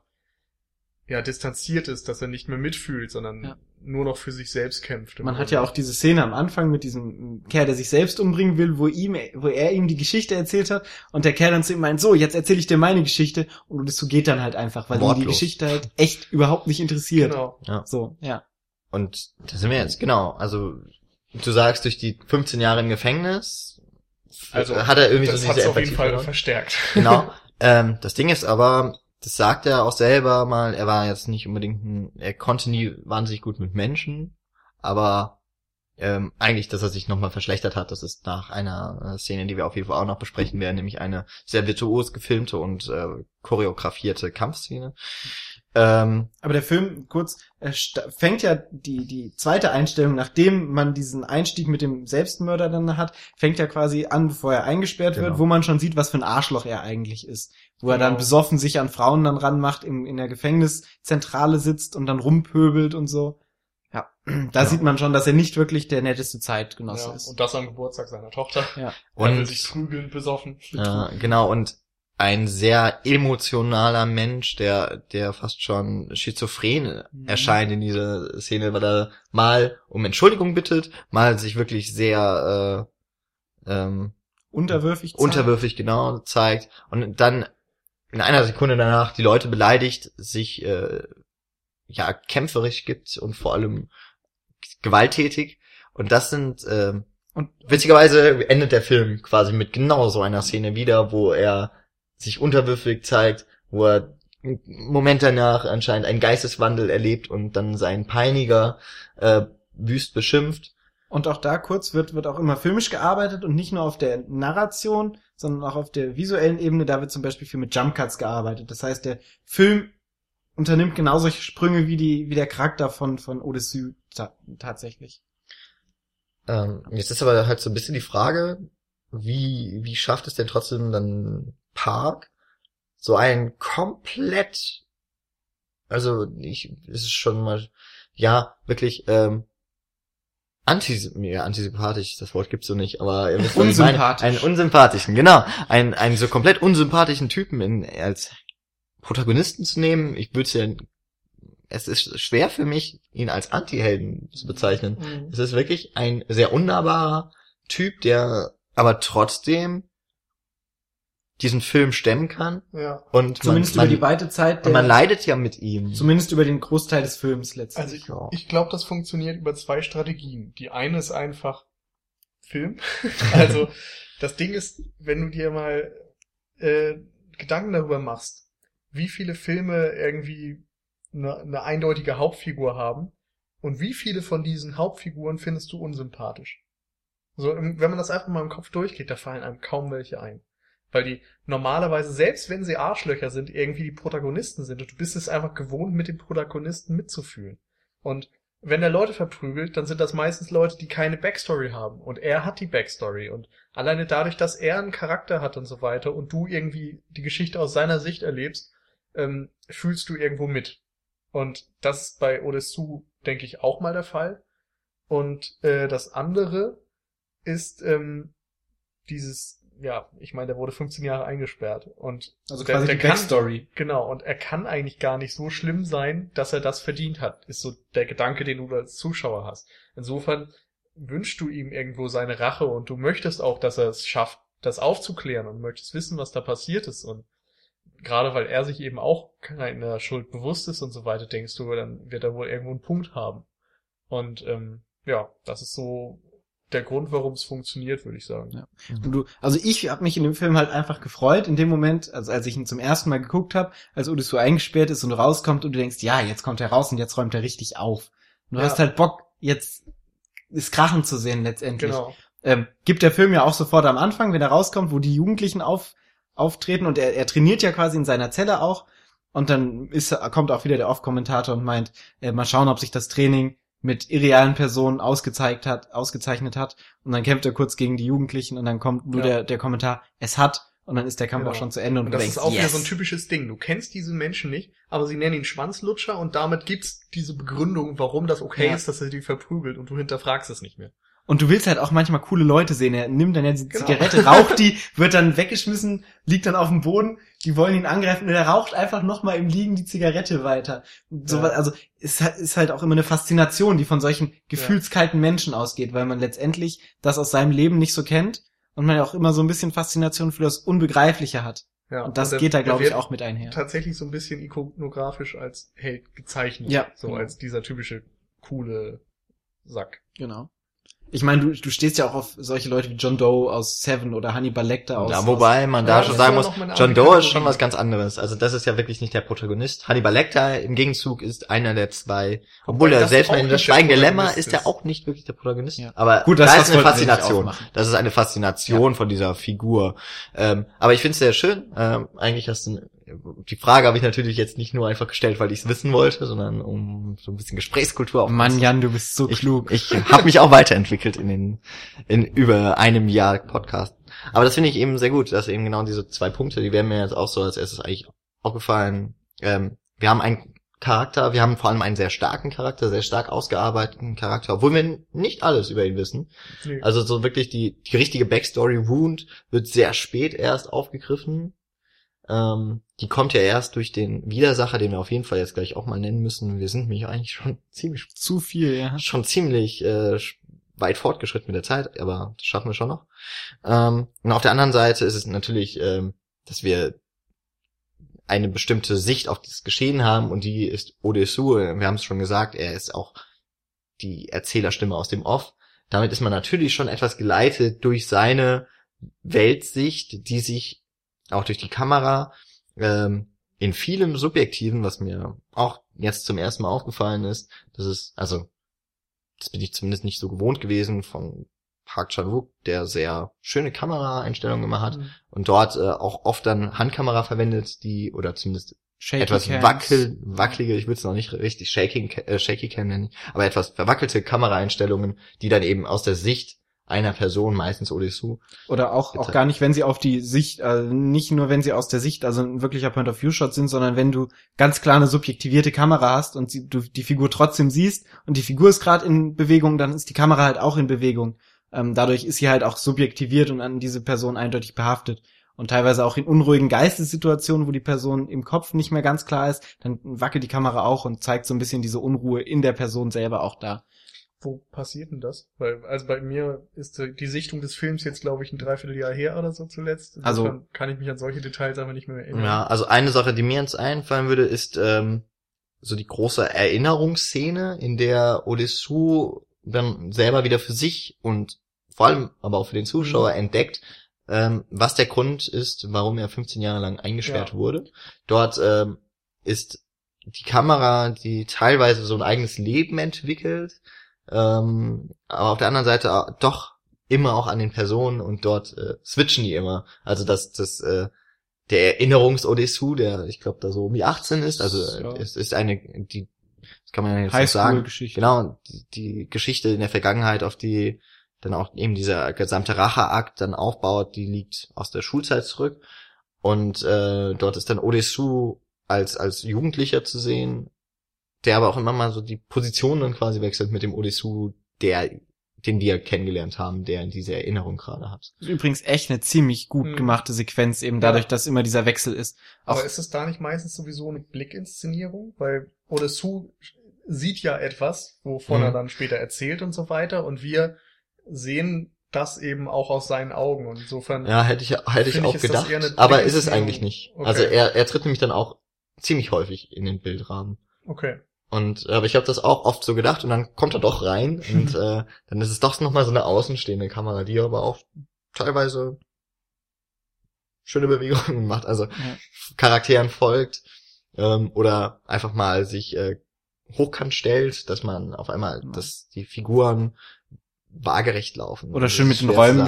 Räumen spielt, Ja. wenn links eine Treppe hochgeht und rechts die Treppe runter und links gerade der, der Verfolgte hochgeht und rechts der Verfolger quasi runtergeht und das mehr oder weniger simultan passiert durch eine Kameraeinstellung, auch sehr schön. Ähm, oder zum Beispiel im, im Finale quasi, in der finalen Auflösung, wenn er dann auch ähm, quasi wieder wie am Anfang seine emotionalen Sprünge hat, da wird sehr viel gewackelt mit der Kamera. Weil, weil er sehr viel in Bewegung ist und die Kamera auch sehr viel äh, Hm. dementsprechend dieses Unruhige in der, im Kopf quasi dann darstellt. Meine Okay. ich, mich zu erinnern. Wenn das falsch ist, dann möge man mir das bitte mich darauf hinweisen. Ähm, genau. Also wir haben, oh Gott, es gibt noch so viel darüber zu sprechen. Ich würde gern, Wollen- wir, weil wir es schon mehrmals angesprochen haben, auf die Doppelung zu, zurückkommen. okay. Weil dieser Film extrem viele Doppelungen hat, extrem viele Flash-Forwards und Flash-Backwards hat. Ähm, eben allein durch die Erinnerungen, die immer wieder auf die Vergangenheit rekurrieren. Aber auch vieles, was schon das, was kommen wird, äh, implizieren. Und wie gesagt, die Doppelung. Also wir haben einmal diese Doppelung, dass am Anfang auch dieser Flash-Forward, wo er den Kerl, diesen ähm, Selbstmörder quasi hält, das wird dann eine halbe Stunde später nochmal aufgegriffen, wenn er wieder rauskommt. Du hast diesen Satz, lache und du, die ganze Welt lacht mit dir, weine und du weinst allein, was immer wieder ähm, in gewissen Abständen aufgegriffen wird. Du hast ähm, die Hypnose, die ein wiederkehrendes Symbol ist. die wir noch gar nicht genannt haben, aber äh, ein sehr wichtiges Element darstellt und äh, auch eigentlich der einzige wirkliche, äh, finde ich, vertretbare Kritik wäre an diesem Film, wenn man sagt, nee, das ist ja alles voll komplett Kacke, kann ich nicht mit anfangen, dann nur, wenn man mit dieser Hypnose-Logik nicht äh, d'accord geht. Aber Weil letztendlich ist fußt eben alles darauf, dass diese Ja. Hypnose Dinge mit Odessou und mit Mido anstellt, die ansonsten nicht erklärbar sind. Aber ich glaube, ähm, gerade wo, wo wir bei der Hypnose sind, du musst das auch aus einem östlichen Blick sehen. Und da hat eine Hypnose nochmal ein ganz anderes Standing, als es bei uns in Europa hat. Ja. Man merkt ja auch, das Remake spielt gar nicht mit der Hypnose, weil das einfach westlich nicht so verankert Ja, ist genau. und nicht so akzeptiert ist. Genau. Ja. Und Also die beim Gewalt ersten- ist, glaube ich, noch ein Thema, die Leuten aufstoßen kann. Ja. Ja. Wobei die Gewalt bei, bei Oldboy ja tatsächlich seltenst gezeigt wird, sondern sie, die Kamera schwenkt immer eins weiter nach rechts, also ein, ein Zentimeter so weit nach rechts, dass du nichts mehr sehen Ja. kannst, aber dir alles genau vorstellen kannst, weil es einmal wie, Genau. auditiv dargestellt wird und weil du quasi, also er, sch- das können wir ja sagen, er schneidet sich am Ende Die Zunge. die Zunge raus. Und du siehst nicht die Schere, die, die schneidet, die, die, die Klinge von der Schere, sondern du siehst den Griff von der Schere, wie er zuklappt. Und du weißt, dass am anderen Ende die Zunge drin ist. Genau, und du hörst, wie er Ah. wirkt. Du siehst auch nicht, wie die Zunge irgendwo dann rumfliegt, sondern wie, wie das Blut aus seinem Mund strömt, weil er auch ein Tuch davor hält und sich das Ja. Und auch an dieser Stelle auch, ist, äh, darf ich da noch gerade, weil mir da gerade ein Tuch, äh, Ja. er, er kommt auch später, er findet heraus, wo er festgehalten wurde und das ist so ein, ich würde mal sagen, ein Privatgefängnis, das sich äh, so kapitalistisch irgendwie halten kann und wahrscheinlich auch sehr gut äh, finanziell halten kann und äh, den Typen zieht er einige Zähne mit äh, dem für den, glaube ich, durch den Film wirklich ikonisch gewordenen Hammer. Äh, Eine extrem brutale Szene, wenn man sich das jetzt so vorstellen würde, aber eben auch dort nicht die Gewalt äh, so direkt gezeigt wird. Äh, ich glaube einmal schon, ne? Nee, Ich glaub, der nee. erste Zahn. nee, nee. Ja. der erste- Du siehst mal, wie es angesetzt Ja, Du ne? siehst, wie das Ah, das- Blut das läuft, genug. dann Ja, wird genau. abgeblendet und dann hörst du es knacken und das Schreien. Ja.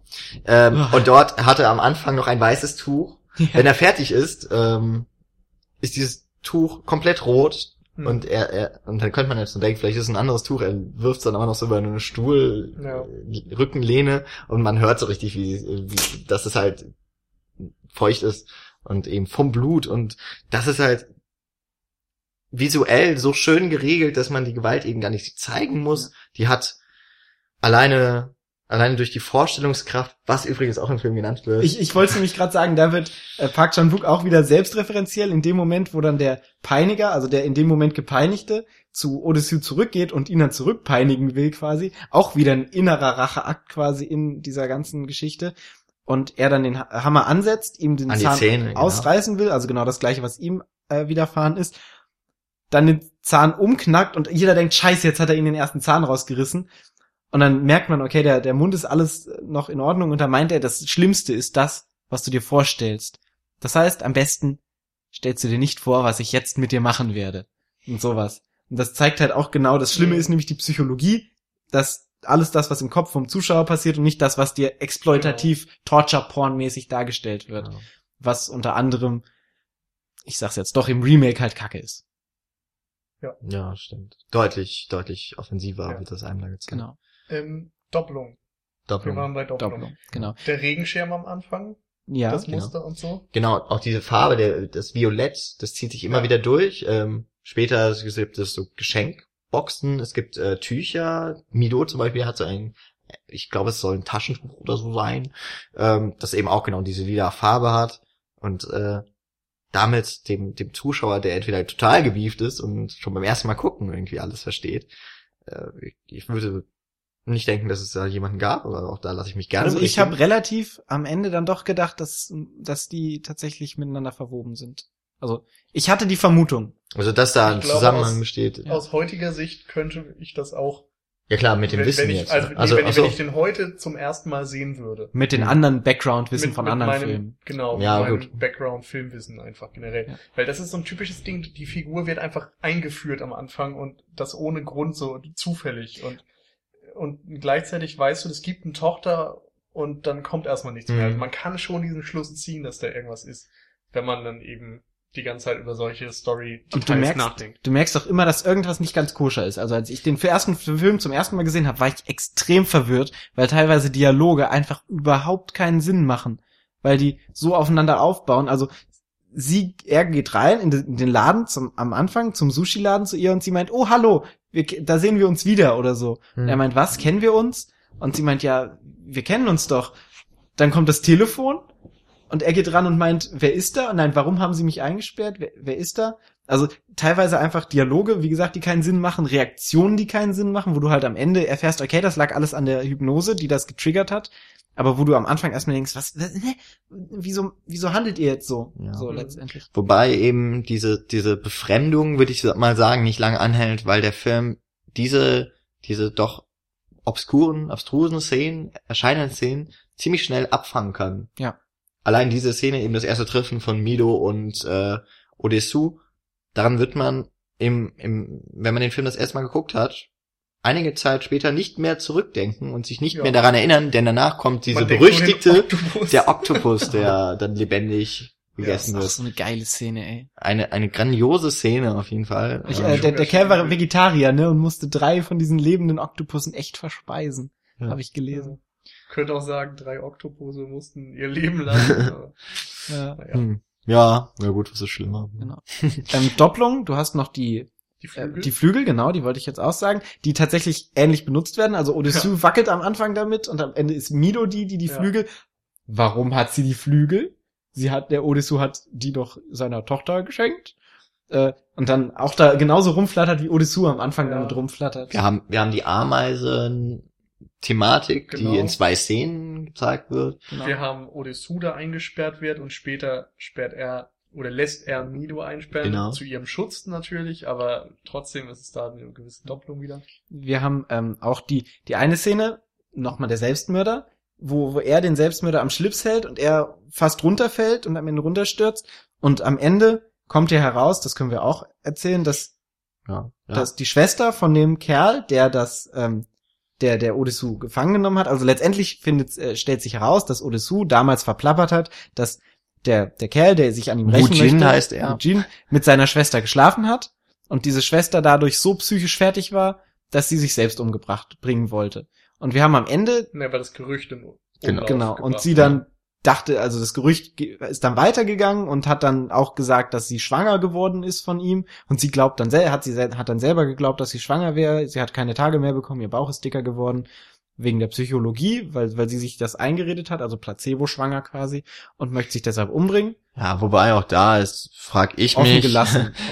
vielleicht ist sie ja tatsächlich schwanger. Zum, auf der anderen Seite, wenn man dann eben diese äh, Szene sieht und äh, man hat auch ein Foto von ihr kurz bevor Mhm. sie gestorben ist und da hat sie halt keinen dicken Bauch. Ja. Also äh, ich glaube, einiges davon ist auch vielleicht metaphorisch gemeint oder es äh, Ja. also das wird mit, auch dort Okay. mit Erinnerungen was gespielt. Ich würde das Auf- jetzt mal alles nicht so für bare. Auf jeden Fall ist eine der letzten Szenen, die du hast, wie äh, Wujin Mhm. seine Schwester über dem Abgrund an ihrer Hand festhält und du hast genau diese Szene, wie du ganz am Anfang als allererstes hast, wo ähm, Odessu den Selbstmörder festhält und das sind genau ähnlich gleiche aufgelöste Szenen. Ja, und, Genau. und natürlich eine Klammer wieder. Genau. Also Ja. nicht nur die, im Grunde, es wäre echt interessant, den Film mal so komplett auf diese Klammerstruktur zu untersuchen, weil ja ein, eine Szene davor ist dann ja, wie Odessu ausrastet, austickt, also oder eben Diese diese emotionalen- emotionalen, Schwankungen durchlebt. Was davor ist, weiß ich jetzt gar nicht mehr genau. Und beziehungsweise am Anfang danach.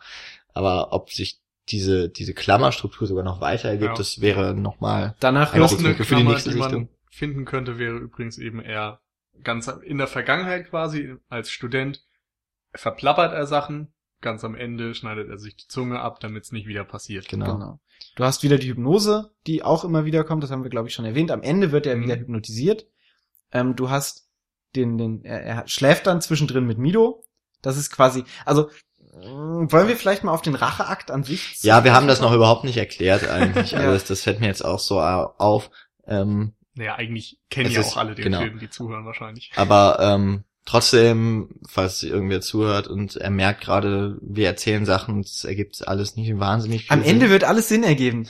Wir müssen nur auf den Plot-Twist warten. Also, äh, die eigentliche Geschichte ist ja wirklich, dass äh, Wu Jin, ein äh, ehemaliger Klassenkamerad, glaube ich, auch von Odessu, ähm, dass eben in dieser Highschool Odessu äh, sieht, wie Wu Jin und seine Schwester miteinander doch deutlich in Kontakt geraten, auch wenn es da noch nichts zum äh, sexuellen Akt kommt.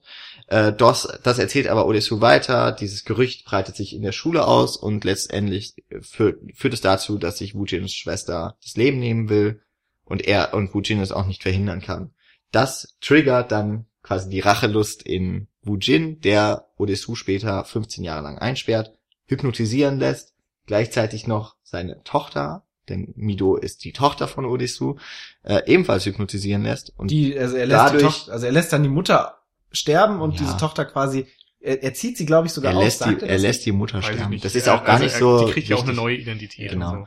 Und so. Und ähm, die, die beiden werden eben durch die Hypnose dazu gebracht, dass sich alles so, wie es sich im Film ergibt, dass das so ineinander greift, durch immer wieder hervorgerufene Trigger-Effekte. Ähm, und es kommt tatsächlich dazu, dass Odessu und Mido sich ineinander verlieben und letztendlich auch äh, Sex haben. Und das ist quasi dann nochmal so eine, das ist eigentlich nochmal eine Rache Ja. im, im gesamten Racheplot von Wujin. Äh, Beziehungsweise das war ja sein, der Hauptakt der Rache. Er wollte quasi Odysseus nicht, er wollte ihn erniedrigen. Er wollte, Ja. dass ihm genau Ja. das gleiche passiert, was ihm passiert, dass er quasi mit einem Familienmitglied schläft und ihn deshalb erniedrigt. Weil das scheint so, so mit eins der schlimmsten Sachen zu sein, wenn das öffentlich wird, quasi. Ja. Ähm, und das ist ganz interessant, weil der Zuschauer ja denkt die ganze Zeit, die Racheaktion geht von Odysseus aus. Odysseus will sich rächen, dass er eingesperrt wurde. Und am Ende wird das Ganze ad absurdum geführt, indem du erfährst, dass die Racheaktion genau gegenläufig gelaufen Ja. ist und nicht in Das die ist- Richtung, in die Und du das ist wieder ganz interessant, wenn man dann an daran denkt, dass äh, Oldboy ja der zweite Teil der Rache-Trilogie ist von stimmt, ähm, haben wir auch noch gar nicht erwähnt. Ah, Ah, Teil 1 äh, Sympathy Sympathy for for Mr. Mr. Vengeance, Teil 3 Lady Vengeance und in Sympathy for Mr. Vengeance ist es auch so, dass es da eben, ne, Mr. Vengeance offensichtlich gibt, aber eigentlich dauert es eine ganz lange Zeit, bis du weißt, wer dann eigentlich der Mr. Vengeance ist, weil da sich verschiedene Leute aneinander rächen. genau. Beziehungsweise ist ja, der Film ist ja zweigeteilt Ja. quasi. Und ähm, Übrigens auch großartig. Ja. ja, Also ich find's auch ungerechtfertigt, Oldboy immer, also er ist ein geiler Film, aber letztendlich ist die ganze rache also ich habe jetzt leider nur Sympathy for Mr. Vengeance gesehen, aber auch der ist ein, Ja.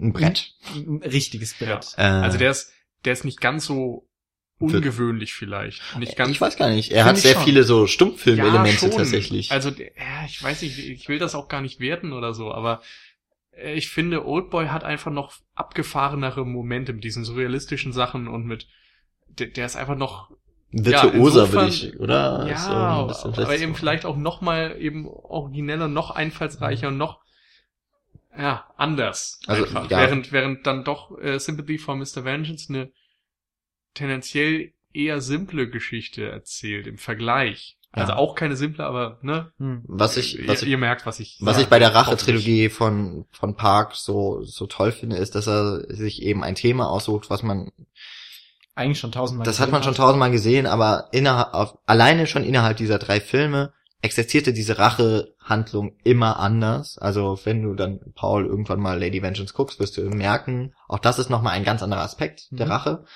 Ähm, aber dass diese Filme eben doch insgesamt alles in, gemein haben, nämlich Rache lohnt sich gar nicht. Und das wird, finde ich, aber in Oldboy noch am besten gezeigt, weil es eben so viele Rache-Geschichten sind, die sich ineinander verweben, die aufeinander aufbauen, meinetwegen, aber keiner ist am Ende irgendwie zufrieden, es gibt keinen Gewinner.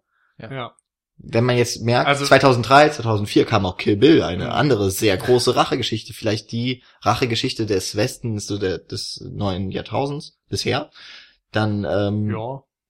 dann merkt man, das ist, das ist etwas erstmal, was auch äh, allgemein menschlich irgendwie, also Ja. Rache kennt jeder, weil Rache auch oft mit Liebe verbunden ist und das sind eben so, das sind so die, die wichtigsten äh, Emotionen, die, die stärksten Emotionen, die den Menschen antreiben. Und Was ja in Das- Kill Bill das- auch tatsächlich genau. wieder beides drin vorkommt. Also, ne, die Rache ist da ja auch wieder von der Braut an ihre ehemalige Genau. Liebe und so weiter. Aber ich finde es ganz interessant, dass bei Oldboy die Rache, die von Odessou ausgeht, ja komplett vernichtet wird quasi. Er bekommt ja seine Rache. Am Ende stirbt ja äh, Wujin. Ja. Er bringt sich halt selbst um. Ja, wobei ich eigentlich gerade sagen würde, deswegen wird ihm die Rache eben genommen. Ja, weil, genau, Weil das- der das sich auch noch ich- selbst umbringt und ihm Wobei- nicht mal gestattet. wobei davor hat Odessou ja eigentlich schon aufgegeben. ja, Also er hat sich da schon die Zunge rausgeschnitten, er hat sich vollkommen erniedrigt. Und aber, aber dann geht musste eben sein. noch mal einen Schritt weiter. Stimmt, Genau. dann bekommt er die Fernbedienung Genau. für das Ausschalten des Herzens von Wujin. Ähm, aber stimmt schon. Aber trotzdem, letztendlich ist, hat, auch, Moment, das müssen wir Ja. kurz sagen. Das ist so hart, wo dann dieser, diese Aufnahme angestellt wird, wie er mit Mido schläft. Und du hörst, was dann- übrigens auch wieder eine Klammer ist. ja, Genau. im Grunde schon. Und dann hörst du halt, wie sie im Hintergrund stöhnt und so weiter. Und er muss es nochmal über sich ergehen lassen. In dem Moment bringt sich dann Wu Jin auch noch um und nimmt ihm halt die letzte Möglichkeit, sich irgendwie an ihm zu rächen, weil er sich einfach vorher selbst richtet. Beziehungsweise er sieht ja gar nicht, wie er umgebracht wird, sondern er macht das ja im Fahrstuhl, wenn er schon Ja. außer ja, Sichtweite okay. ist. Aber, Aber ne, letztendlich- das fällt ja auf dem Weg runter dran vorbei wahrscheinlich. Stimmt. Aber letztendlich bekommt er, bekommt er also das, was er will, dass Wujin tot ist. Und er sagt ja, Wujin sagt ja auch, wenn du herausfindest, was ist, dann sterbe ich. Alles gut. Und er findet es ja heraus, das heißt, Wujin stirbt. Aber trotzdem ist seine Rache so nichtig, weil sie ihm so kaputt gemacht wird durch die andere Rache, die er Ja. Wujin bekommt. Ja. Was auch wieder eine schöne Klammer ist, wo, wo Mido vorher zu Odessou sagt, ich, ähm, am Ende wird er vor dir knien, Wujin. Und die, die Szene dreht sich ja auch wieder komplett um, weil Mhm. Odessou letztendlich derjenige ist, Ja. der vor ihm kniet. So, Ja. ich würde jetzt, also wir sind jetzt ja schon so, wir haben schon Und- ein bisschen überzogen, aber wir Ja. müssen auf jeden Fall noch diese, die eine der besten Plan, wir haben die Plansequenz ja schon mal angesprochen. Ja. Ja, ich, ich möchte nur einmal, wo wir noch bei dem grundsätzlichen Ja. Kontext sind, eine Sache ansprechen, und zwar ein weiteres Zitat, was ganz, ganz wichtig ist für den ganzen Film, neben dem äh, Lache und die Welt lacht mit dir und so. Nämlich, äh, auch wenn ich schlimmer bin als ein Tier, habe ich, nicht, Ah, hab oh ich nicht zumindest das Recht zu leben. Ja, Das stimmt. ist eben auch so ein Punkt, der die ganze Zeit sich da durchzieht. Ob, während Odessou eben ein schlechter Mensch ist. Also der erste, Denkst- der das sagt, ist der Selbstmörder, der das zu Odessou Genau. sagt. Genau. Da kommst du zum ersten Mal auf, genau. Und dann eben bei Odessou, da fragst du dich auch, ja, warum hat er eigentlich nicht das Recht zu leben? Warum geht man so schlimm mit ihm um und so weiter? Warum sperrt man ihn ein? Und diese ganzen, und wenn du dann auch seine Tat quasi, seinen, seinen Fehler erkennst und so, denkst du dir das auch wieder, ah, ah, das ist so gut. Und es wird ja am Ende auch nochmal aufgegriffen, weil die Hypnotiseurin, zu der er am Ende geht, weil er vergessen möchte, ähm, was passiert ist mit Mido und so, ähm, die sagt ja, ja, eigentlich hast du es nicht verdient, aber dieser eine Satz, dieser Ja. Satz, äh, habe ich nicht wenigstens das Recht zu leben, der hat mich berührt und deshalb hypnotisiert sie ihn ja am Ende dann auch. Ja. Wobei auch da äh, ist die habe ich mir jetzt die Frage gestellt, ist, ob das geklappt hat. Denn am Ende Ja, funktioniert es eben nicht, dass er, also er versucht nochmal dieses manische Grinsen aufzusetzen und er, er scheitert. Und das Letzte, was man von ihm sieht, ist, wie er in den Arm von Mido gehalten wird. Und weint. Und aber weint. da, da ist es auch offen gelassen, ob es letztendlich ein Genau. Weinen aus Glück, ein Weinen aus Erleichterung, ein Weinen aus Trauer ist oder so auch immer. Ich hoffe, es ist eigentlich ein Wein aus Trauer, weil ich fände ansonsten das Ende, dass er doch vergisst und dann trotzdem mit seiner Schwester, äh, mit seiner Tochter eine, eine wieder eine Beziehung, weil darauf würde es ja hinauslaufen. Also grundsätzlich Schwierig. finde ich, kann man sagen, er Schwierig. spürt Emotionen. Mhm. Wir haben Das ja am Anfang schon gesagt, eigentlich kommt er nach diesen 15 Jahren aus dem Gefängnis und er hat kein Mitgefühl mehr. Und in dem Moment, wo er eben Emotionen wieder zeigen kann, hat er irgendeine Wandlung Mhm. vollzogen. Stimmt. Ähm, du kannst, es kann ja theoretisch auch sein, dass, dass er denkt, dass sie seine Tochter ist oder so. Das weißt du ja nicht tatsächlich. Vielleicht hat er, stimmt, vielleicht hat er auch nur vergessen, dass die miteinander. Genau, geschlafen. Aber das hat sie ja nicht vergessen. Egal. Das Ähm, ist alles etwas, was eigentlich gar nicht mehr so. Oh, eigentlich will ich auch noch was ansprechen. Okay. Die Spiegelungen. Weil die sind nämlich auch ein sehr, sehr wichtiges und sehr immer wiederkehrendes äh, Okay. Symbol, gerade wenn wir von der Hypnose sprechen, weil da auch wieder klar, klar mit Spiegelungen gearbeitet wird. Einfach in der letzten halben Stunde wird extrem viel mit Spiegelungen gearbeitet. Am Anfang hast du die Spiegelung Bild und Odessou, als Odessou in dieses äh, surreale Bild anschaut Mhm. und du auf Odessou zurückschaust und beide quasi genau gleich aussehen. Ähm, und in der letzten Sequenz hast du sehr viele Unterhaltungen über Spiegel. Also, dass, dass Wujin in den Spiegel reinguckt und Odessou in Ja. den Spiegel reinguckt und du beide Gesichter frontal siehst Fensterscheibe am Ende. auch. Fenster- Genau, Fensterscheibe. und dann am Ende die Fensterscheibe, wo sie, wo er hypnotisiert wird auch und in die Fensterscheibe guckt und eine Person in der Fensterscheibe ist und er vor der Fensterscheibe steht Mhm. und sich das Monster Odessou, was übrigens auch immer wieder ein Symbol ist, ein Monster, weil er sich als mit so einer Monster-ID auch irgendwo einsetzt, äh, ein, Ja, einloggt. Monster, Tier, Genau, Thematik. genau. Und sich dann umdreht und das Monster weggeht und Odessou nur noch stehen bleibt und quasi als Spiegelung nur noch stehen bleibt von seinem Ich. Und dann theoretisch auch wieder die Frage ist, inwiefern ist das noch der reale Odessou, der dann da steht, weil der reale hat sich ja gerade umgedreht und ist gegangen, dieses Monster. Ähm, aber auch filmisch sehr schön aufgelöst, eben dadurch, dass du die Kamera auch mit zwei Schärfeebenen, du hast einmal vorne die Schärfeebene auf äh, Wujin, aber du hast auch den hinten stehenden Odessou, der auch genauso scharf ist und die Kamera beide frontal einfängt, beide quasi in die Kamera gucken, aber sie trotzdem auch sich angucken durch diese Spiegel ähm, Konstellation, was auch sowohl filmisch als auch Mhm. symbolisch extrem gut wirkt. Eigentlich fände ich es jetzt schade, wenn wir die Besprechung des Films wirklich auf diese Kampfszene, die wir eigentlich eh schon mal in einem Podcast besprochen haben, enden lassen würden, weil das es ist natürlich eine eine Szene, die einem im Kopf bleibt, aber eigentlich So fand ich so, ich fand jetzt gerade so die letzten. Klammer. Okay. Weil wir haben diesen Podcast angefangen mit unserem besten Film des Jahres 2003 und wir haben mittendrin dann nochmal Kill Bill angesprochen, den ich am Anfang eben genannt hatte. Und ich habe noch eine Doppelung zwischen Tarantino und Oldboy, die mir gerade eingefallen aber damit ist. will ich den sowas. Podcast auch nicht beschließen. Ich aber. Und zwar hat Oldboy, als Tarantino Juryvorsitz hatte beim Filmfestival von Cannes, die Goldene Palme gewonnen. Stimmt. Als Außenseiter. Und eigentlich hatte keiner damit gerechnet, aber Tarantino hat diesen Film so sehr geliebt, dass er unbedingt das durchgedrückt hat, dass der die Goldene Palme gewinnt. Mit Oldboy? Und ja, so ist es gekommen. Und ich denke, man kann jetzt Jahre später sagen, dass die Wahl zumindest keine so schlechte war. Nee, das stimmt. Wenn auch sehr untypisch für das Filmfestival. Ja, gut, das kann ist sowieso immer so eine Geschichte. Da passiert ja alles. Da kann Kann alles passieren. Da kann alles passieren. Ja. Kann, kann alles. Okay, das war gar nicht gewollt, aber ja, genau. Also ich würde wirklich sagen, ähm, die die Kampfszene Szene im Flur. Die kann man eh nicht, da kann man nichts drüber sagen, Nee. die Die muss, man, man- gesehen haben. Merk, ja. Was, Du was, merkst selber, wie die Personen erschöpft sind in dieser Kampfszene. Du merkst, wie sie an ihr Limit gehen. Das ist Ja. halt auch richtig gut. was mir jetzt nur aufgefallen ist, wir haben doch äh, eigentlich gar nicht. Also ich hatte irgendwie angekündigt, dass wir auch kritisieren würden. Mir sind allerdings so ziemlich jegliche Kritikpunkte, die mir noch gestern, vorgestern nach der letzten Sichtung des Films aufgefallen sind, die sind wie verschwunden. Ja. Als wäre das Monster weggegangen. Es gibt Spiel. einfach so Filme, die machen so viel richtig, da kann man über die kleinen Schwächen, die Genau. es vielleicht gibt, einfach Und du merkst halt auch, gerade was wir besprochen haben, dieser Film ist so gut geskriptet und das Drehbuch ist so gut, dass halt so vieles ineinander greift, dass diese Symbolik so gut ineinander greift, Mhm. dass, dass dieser Film so viel mehr zu sagen hat, als diese zwei Stunden letztendlich dir zeigen. Also, dass du wirklich nur die Spitze des Eisbergs siehst und der Rest einfach in deinem Kopf passiert und, und viel in dem, was danach in dem Re Rezeptions, ähm, Vorgang letztendlich einfach passiert. Und das schaffen wenig Filme so intensiv und wirklich so gut wie Oldboy. Das muss man nun mal so sagen. Und was Oldboy äh, bei mir, wie wahrscheinlich sehr vielen anderen, was er bei mir bewirkt hat, ist, dass ich eine ein sehr großes Interesse am südkoreanischen Ja. Kino entwickelt habe. Äh, deswegen jetzt auch in, ich war jetzt äh, in den letzten zwei Jahren auf zumindest drei sehr großen Filmfestivals längere Zeit und ich habe mir als erstes immer die koreanischen Beiträge ausgesucht, weil man halt ansonsten auch Wenig möglich. wenig bis gar keine Möglichkeit hat, diese Filme im Kino zu sehen und wenn, natürlich nicht im Originalton. Und ähm, das ist einfach schon etwas sehr Großes, wenn ein Film sowas schafft. Ähm, ich habe zu sonst nicht vielen Ländern so eine Verbundenheit wie, wie zum koreanischen Kino. Und äh, ansonsten, also wirklich, es ist etwas rein cineastisches eigentlich.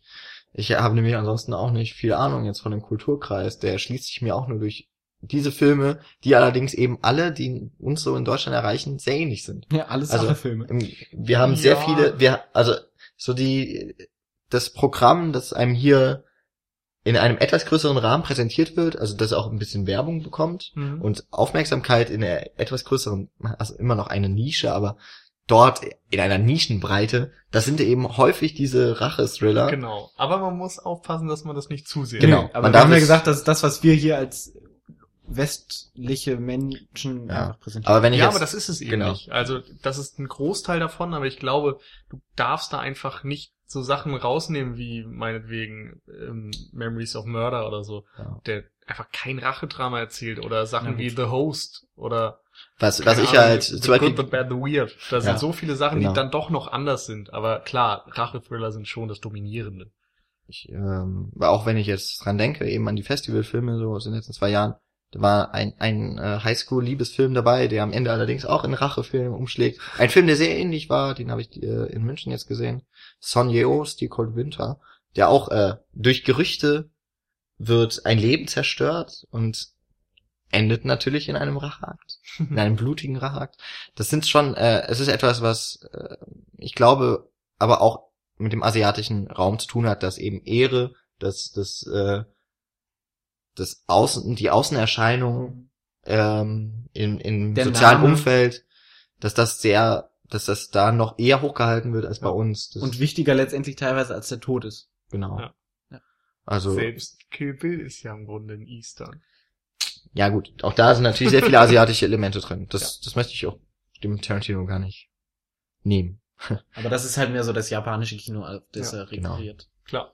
Aber es zeigt eben trotzdem, wie dann auch der westliche Blick Mhm. oder der, Ja. der Blick eines westlichen Kinomachers auf das asiatische Kino Genau. aussieht. Und Rachefilme kommen halt auch nicht nur aus Südkorea, sondern die kommen halt auch aus Japan, wie Lady Snowblood, oder aus Hongkong, wie mit Vengeance und sowas. Also Rachefilme auch nur auf Südkorea zu, zu Ja. äh, Genau. fokussieren ist genauso falsch zu sagen, dass alle Filme aus Südkorea Rachefilme Genau. sind. Ja. Aber ich glaube, äh, es gibt einige äh, sehr, also, dass sich viele Filmemacher aus Korea dieses Thema aussuchen und da etwas Neuartiges, immer mal wieder eine neue Facette herausarbeiten und wirklich sehr spezielle und intensive und sehr sehenswerte Filme schaffen. Also das ist etwas, das, das verbindet man mit Südkorea und ich finde nicht zu Unrecht, aber man darf es halt nicht als alleiniges Merkmal so herausstellen. Und soweit ich das gesehen sehe, macht Park Chan-wook das einfach sehr gern, dass er bestehende Konventionen nimmt und die einfach so transformiert, wie, wie er es gerade macht. Also das hat er bei Bakji auch gemacht, bei Durst, dass er dieses Vampir-Thematik zum Beispiel Mhm. neu aufmacht. Genau, und halt explizit Science-Fiction-Liebesfilm. Ja, Cyber, genau. but that's okay. genau. Und Aber eben nicht zuletzt Stoker, ein, ein Film, der Ja, sich stark auf Hitchcock und Genau. so bezieht. Und eben auch wieder so ein bisschen Vampir-Sachen, also als reine... äh, übermenschliche Genau. Begebenheiten offensi oder die offensichtlich Da haben wir Ja, auch das- ausführlich das- in genau. unserer beste Filme 2013, nee, 12 sogar schon. Nee, Nee, 13? nee 13 2013 Oder? drüber. ja, ich glaube 13. ja genau Wie auch immer. ähm, jetzt haben wir gar nicht mehr so ein schönes Schlusswort glaube ich Doch. Lache und die Welt lacht mit dir. Weine und du weinst allein. Oder wir können es so beenden wie die letzten Worte in dem Film. Ich liebe dich. Oder wir lieben euch. Oder ihr liebt uns. Das könnt ihr uns natürlich auch gerne zurückgeben, indem Jan. okay ich wollte ich habe gerade gedacht ich lasse es dieses Ja. dieses Mal äh, okay Entschuldigung. Kurzform ihr könnt kommentieren über Facebook, iTunes, was uns sehr lieb wäre. Danke für die Bewertungen, die wir jetzt auch in etwas höherem Maß dort bekommen. Ey, Vor wir allem die feiern- positiven. Wir feiern Ähm, das wirklich extrem. Das freut uns Ja, wirklich. Wir Äh, sind sehr dankbar. die, das freut uns fast so sehr wie äh, Flatter-Spenden, die auch äh, regelmäßiger kommen. Und ich möchte jetzt einfach mal den Checker äh, auch nennen. Das äh, finde ich sehr schön, dass du den Weg von Second Unit irgendwie zu uns gefunden hast und äh, trotzdem noch beide Podcasts, äh, auch Second Unit, ein Podcast, den ich jedem, der uns gerne hört, empfehlen würde. Nur äh, aufpassen, die sind teilweise wirklich besser als wir. Finde trotzdem zu uns zurück. das kann nicht sein, die kommen aus Kiel. Ähm, genau. Das ist, das ist super lieb. Äh, auch danke für die Kommentare auf cinecouch.net. Dort sind auch noch Kritiken zu finden. Äh, auf Twitter könnt ihr uns folgen und da bekommt ihr auch alles Wissenswerte über uns mit. Ähm, ich glaube, das war jetzt so in aller Kürze. Ja. Ja. Boah, gut. Gut. Ähm, Du wirst ja. besser, Jan. Du wirst besser. Es ist jetzt hier noch wärmer und äh, nicht Noch kuscheliger kuscheliger? geworden. Und jetzt habe ich verraten, wer geraten hatte, was wohl wahr war und was nicht. Und so haben wir die Klammer vom Anfang geschlossen. Sehr gut, oder? Aber so, wie wir uns einig waren, war es ja doch recht kuschelig. Zumindest da. Ja, es sind keine Gegenstände geflogen. Und ja, wir hoffen äh, zum einen, oder nein, wir, ich möchte jetzt noch danken, Schöner Denken, nämlich. Die haben uns nämlich auf, eigentlich nur auf die Idee gebracht, jetzt endlich über Oldboy zu sprechen. Ja. Ich äh, bin sehr froh, dass das so kurzfristig ja auch geklappt hat. Und nächste Woche könnte dann wieder ein aktuellerer Film rankommen. Mal schauen. Mal schauen, wie die Planungen und äh, das Leben so mit uns spielt. Ja. Aber bis dahin wünschen wir euch äh, sehr viel Spaß. Vielleicht haben wir euch auf die Idee gebracht, Oldboy einmal, nochmal zu schauen. Oder irgendwas anderes Südkoreanisches. Aber Äh, kann man Finger sowieso. weg vom Remake. Ach, man kann sich schon mal anschauen, finde ich. Also es ist zumindest mal. Ah, komm, äh, wir wollen jetzt nicht Nee. den schönen Schluss Stimmt, irgendwie okay, nochmal vermiesen. Und äh, deswegen wünschen wir euch jetzt eine wunderbare Woche bei sehr gutem Wetter und vielleicht trotzdem ein paar Filmen. Und wir hören uns, lesen uns und äh, vielleicht Lieben sehen wir uns. demnächst. Also. Und wir lieben euch. Bis nächste Ob Woche. ihr verwandt oder verschwägert seid, ist uns auch völlig egal dabei. Bis nächste Woche und äh, tschüss, danke fürs Zuhören. Tschüss.